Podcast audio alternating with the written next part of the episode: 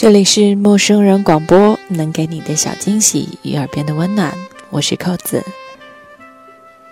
今天呢，要跟大家分享的一篇文章，是由我们的编辑汪汪推荐的，名字叫做《我们来谈谈单恋这件事》。然后呢，就在这个阳光的午后，跟大家一起分享一下这篇文章吧。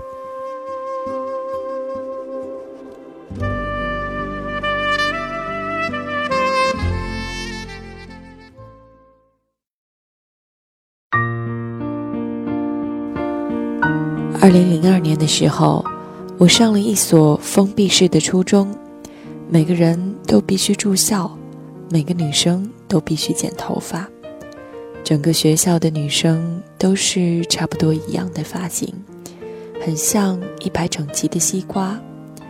在这么多差不多的西瓜里，有个女孩还是漂亮的很显眼，她叫沈依依。其实被嫉妒。被传小话的女生都是很美，但是不是太美的。真正美丽的女孩不仅能吸引到异性，就连同性也会忍不住对她好。军训的时候，沈依依站在我后面，传饭盒的时候，我转过头第一眼看到她。那个时候我身高一米三七，她就一米六五了。瘦、白、高鼻子、小脸、大眼，放现在来讲就是标准的女神。我很想和女神沈依依做朋友，可是虽然一个宿舍，她也不怎么愿意搭理我。有女神，当然就会有男神，大概每个学校都会有这样一个男生，一米八零的身高，穿干净的白色 T 恤。会打篮球或者钢琴，笑起来的时候让你感觉全世界都充满阳光。班上可能一半以上的女生都喜欢他。我们班上那个男生叫做王阳。初二的时候，晚上熄灯后，我们宿舍卧谈会上，大家提议各说一个秘密。我纠结了半天，别别扭扭地说。我喜欢王阳，接着就听到上铺的沈依依一句：“我也是。”整个宿舍都沉默了。然后宿舍长说：“睡啦睡啦，都十二点半了。”第二天下课的时候，沈依依竟然主动约我一起上厕所，我怕得要死，各种脑补她肯定要警告我不要和她抢王阳什么的。结果一路上，我们聊了好多好多关于王阳的事情。女生的友谊一般都发生在厕所或者小卖部，在那个“闺蜜”这个词还没有成为贬义的年代，我和沈依依竟然成为了最好的闺蜜。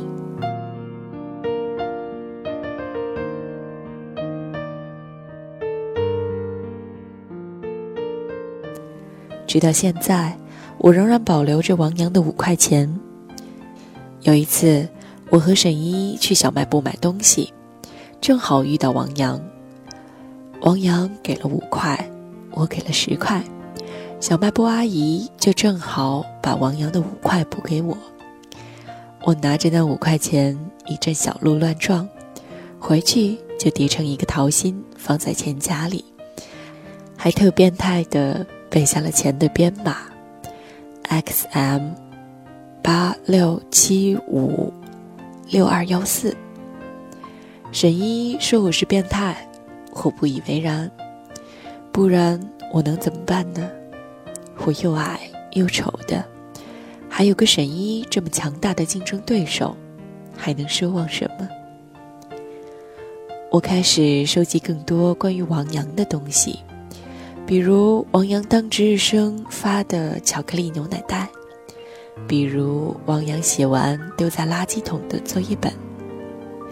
当然，这些事就要躲着沈依依了。我的初恋懵懵懂懂，充满着猥琐和小心翼翼。后来孙燕姿的《我也很想他》开始。火了。我的小本子上满满的都是歌词，我也很想他。我们都一样，在他的身上曾找到翅膀。沈依依约我一起去给王阳表白。我丑，但我并不笨。如果我真的去表白了，肯定会被拒得很坚决。我想了一晚上，吃了七根冰棍儿，然后在厕所边拉肚子，边发誓放弃王阳。沈依依和我不同，她漂亮，女神，追她的男生很多。所以，王阳拒绝她的时候，沈依依几乎哭成狗。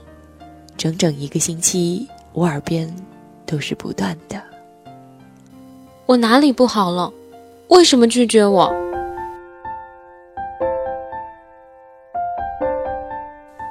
王阳和隔壁班的张青在一起了。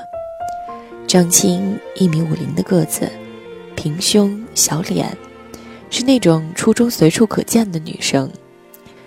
沈依依和我的话题从王阳好帅，变成了张青好丑好丑。如果王阳喜欢一个个比沈依依高、胸比沈依依大、貌比沈依依美的女生也就算了，张青这种搓衣板算什么？个子还矮，还是个半截搓衣板，这都什么事儿呀？紧接着。沈依也恋爱了，对方是学校里比王阳更风云的人物。王阳一米八零，对方一米八五。王阳是篮球校队的，对方是本市少年篮球队的。王阳会弹钢琴，对方是钢琴九级。对方什么都比王阳好。在我看来，沈依依就是比着王阳找了一个加强版。再后来，王阳分手了，沈依依也分手了。沈依依又去找王阳，却被再次拒绝了。高中的时候，我专心学习，成绩不错，留了本校。王阳成绩差，但是篮球打得好，于是去了一个还不错的学校当了体监。沈一成绩差，但他爸有钱，交钱跟王阳去了同一个学校。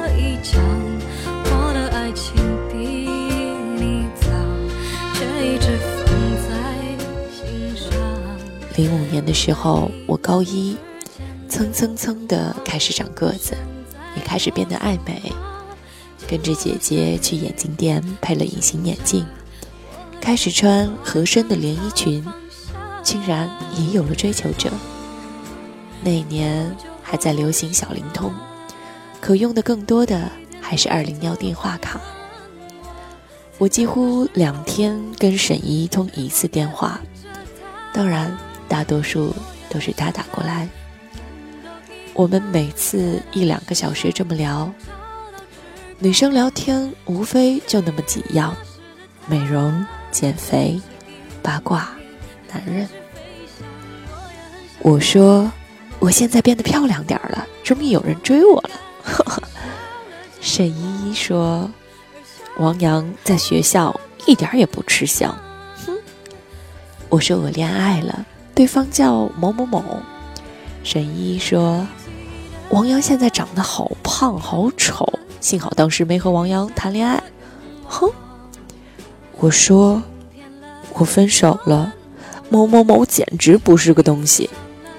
沈依依说，他在食堂遇到王阳了，王阳身边的女朋友没她漂亮。哼。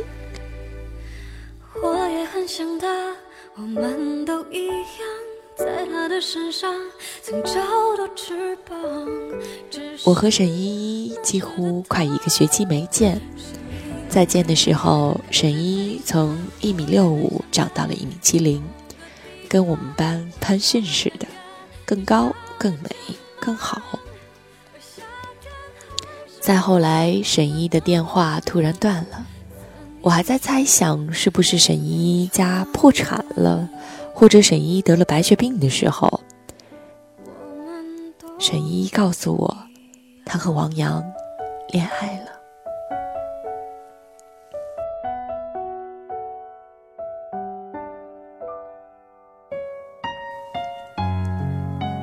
沈依依和王阳的恋爱倒是在我意料之中的。沈依依是那种典型的要什么就一定要得到的人，我不知道这是不是优点。比如我，王阳不喜欢我，我大不了哭一场就忘了。但沈依依却不一样，王阳不喜欢她，沈依依就变着方法让他喜欢。可是俊男美女的恋爱大多以悲剧收场。在这个美貌及正义的年代，两个养尊处优的人，谁也不愿意迁就谁。沈依依和王阳分手后，跑来给我哭，说王阳不是个东西，何必我们第一届的小学妹打打闹闹？王阳是不是东西，我不得而知。但是沈依依的占有欲，我倒是清楚的。初中的时候，我爸从凤凰旅游回来，给我带了一包板栗，我带去班里给沈依依吃，我随手分了一点给另外一个女同学，沈依依也因此不高兴了好久。再后来，我和沈依依再也没有聊过汪洋。沈依依就像打了一场败仗，再也不愿提及怎么败给了对手。每次同学会的时候，王阳来，沈依依就绝对不去。再后来就是我的婚礼，沈依依是好闺蜜，也是伴娘，没有不来的道理。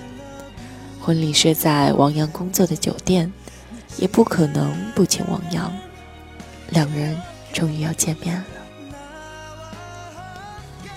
每一个女生都希望穿婚纱的时候美美的，于是早早的我就开始每天往健身房跑，因为基数不大，好不容易才瘦了七斤。选伴娘服的时候，沈依依来了，吓了我一跳，一米七零的身高只有九十四斤了。瘦了以后，穿着伴娘服。简直漂亮死了！我开玩笑的说：“怎么想抢我风头啊？”沈依依说：“要上战场了，当然得美了。”我问：“什么战场？”他说：“要见王阳啊。”然后他花了不少时间告诉我，自从知道王阳要来参加我的婚礼后。他就没吃过肉了，大半个月每天只吃白水煮菜，每天坚持腿部刮痧，坚持睡前床上蹬自行车三百个。沈依依翻手机里的相片给我看，相片里他的腿青一块紫一块的，像是被家暴了一样。还有的相片里记录着沈依依的体重。五十一千克，五十点四千克，四十八千克，四十七点七千克，四十七千克。婚礼的时候，沈依美的要死；拍照的时候，我都把她支远点儿，再支远点儿。后来王阳来了，跟着王阳来的竟然还有张青。张青还是矮矮的、瘦瘦的，比以前更黑了。他扎着马尾，穿着简单的 T 恤和牛仔裤，看着挺清爽。饭后聊天的时候，张青谈到读完大学，他就申请各种工作和公益活动的签证，去新西兰当中文老师，去斯里兰卡当大象动物园的志愿者。去泰国考了潜水执照，所有人都听得很专注。张青的生活简直和我们太不一样。我们美白、化妆、逛街，讨论哪个牌子的包在打折，哪款面膜的效果比较好。张青笑笑的谈着，有那么一瞬间，我竟然觉得黑不溜秋的她，还的确挺美的。王阳说，在谈几个所谓美女后，他发现大多数女生都差不多，和她们简直太累。去个海岛旅游吧，就想骑自行车环岛，可对方非要穿大长裙、大波浪，戴墨镜、撑伞，还不停拍照。吃完饭，王阳和张青很早就走了。说是第二天还要和朋友去野营，我们一大波人继续 KTV，然后就是该倒的倒，该吐的吐。沈依依喝了不少，晃晃悠悠的去厕所了，我还以为她去吐了，生怕她的齐腰大波浪拖到马桶里，就跟着去了。结果一打开门。沈依依坐在马桶上哭。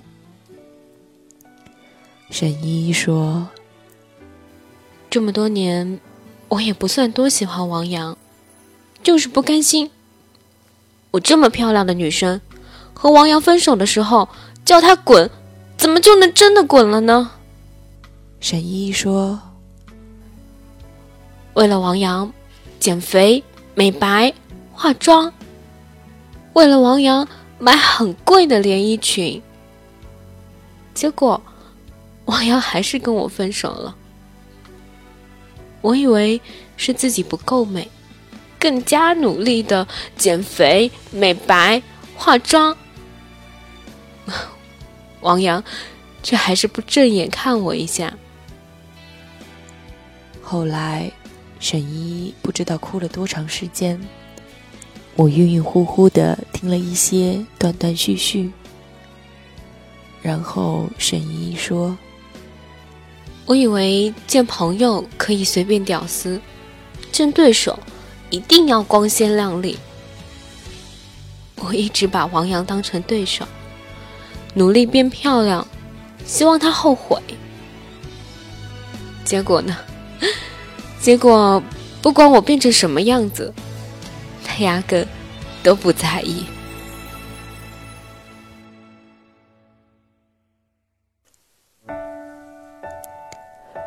我想，我大概也许明白他，就像是打仗，上场前你摩拳擦掌，用尽汗水力气，就等着到时候把对手一举拿下。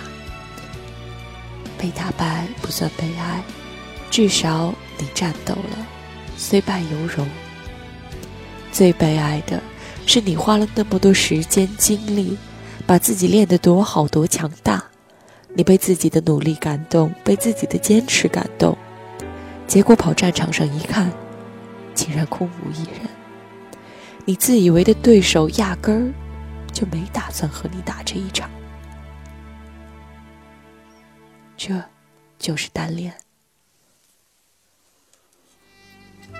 这里是陌生人广播，能给你的小惊喜与耳边的温暖。